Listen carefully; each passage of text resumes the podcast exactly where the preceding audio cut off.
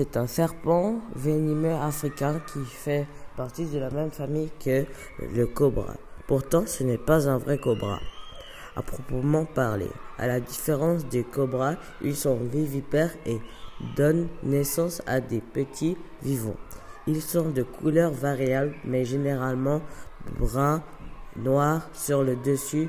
La longueur des, des adultes est comprise entre 90 cm et 120 cm, mais certains ont atteint 150 cm. Ils peuvent envoyer leur venin à 2,5 mètres. Leur tête est, petite et pointue, avec, avec, de grandes, avec de grands yeux noirs.